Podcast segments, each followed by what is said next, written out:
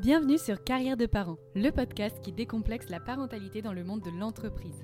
Je suis Delphine et j'accompagne au quotidien les services de ressources humaines et les dirigeants dans la mise en place de projets parentalité pour leurs salariés. Dans chaque épisode, nous explorerons comment allier au mieux votre vie familiale et votre vie professionnelle. Nous verrons ensemble toutes les solutions qui s'offrent à vous pour faciliter votre quotidien et vous permettre d'atteindre vos objectifs pro et perso.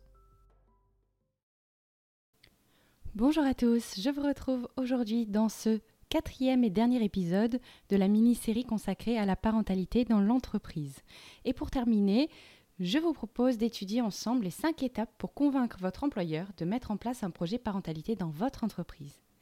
L'idée de ce nouveau format, c'est de publier plusieurs épisodes à la suite sur un thème qui vous concerne. Un débrief succinct et facilement actionnable, rapide, clair et précis, pour vous permettre de vous mettre en mouvement. Alors maintenant que vous savez tout sur la parentalité dans l'entreprise, je vous propose un mini coaching pour aller convaincre votre employeur d'adhérer au projet. Premièrement, trouvez le bon interlocuteur et prenez rendez-vous.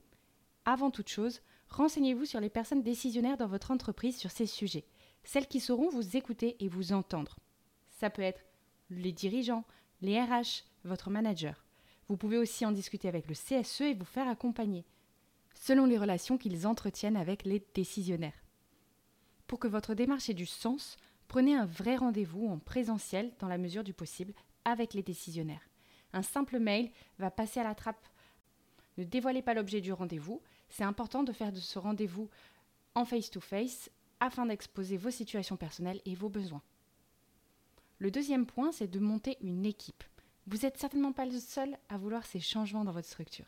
Alors essayez de vous renseigner autour de vous s'il y a d'autres parents qui seraient intéressés et prenez le temps ensemble de discuter du projet. Qu'est-ce que c'est les problématiques communes? Quels sont les besoins? Qu'est-ce qui est actuellement mis en place? Qu'est-ce qui mérite d'évoluer? Troisième étape, préparez vos arguments. Pour cette étape, la première chose à faire, c'est d'oublier tous vos biais cognitifs, toutes vos craintes, vos préjugés, vos impressions. Vous êtes légitime, soyez sûr de vous, ne partez surtout pas perdant. Avec l'aide des épisodes précédents, vous avez toutes les clés, tous les chiffres pour expliquer votre démarche. Mettez surtout bien en avant les effets positifs qu'un tel dispositif aura sur toute la société.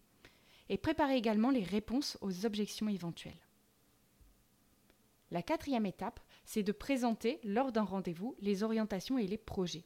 Dites clairement ce que vous attendez. Donnez des idées, gratuites ou payantes, et demandez la lune, comme ça vous serez certainement surpris par le résultat. Et surtout après le rendez-vous, dernière étape, et non des moindres, faites un suivi. Avant de quitter le rendez-vous, déjà, demandez une date de réponse. Ne repartez pas sans une prochaine étape. Ainsi, vous serez légitime de relancer la date prévue si vous n'avez pas de nouvelles.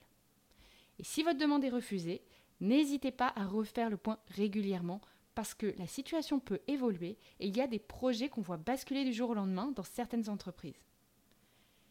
N'oubliez jamais que si vous êtes convaincu, et si vous êtes ici, c'est sûr que c'est parce que vous l'êtes, on peut bouger les choses ensemble.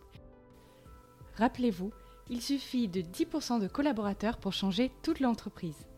Pour ne rien rater, abonnez-vous au podcast et si ce format vous a plu, donnez-lui 5 étoiles et laissez-moi un commentaire sur votre appli d'écoute préférée. À bientôt, au revoir.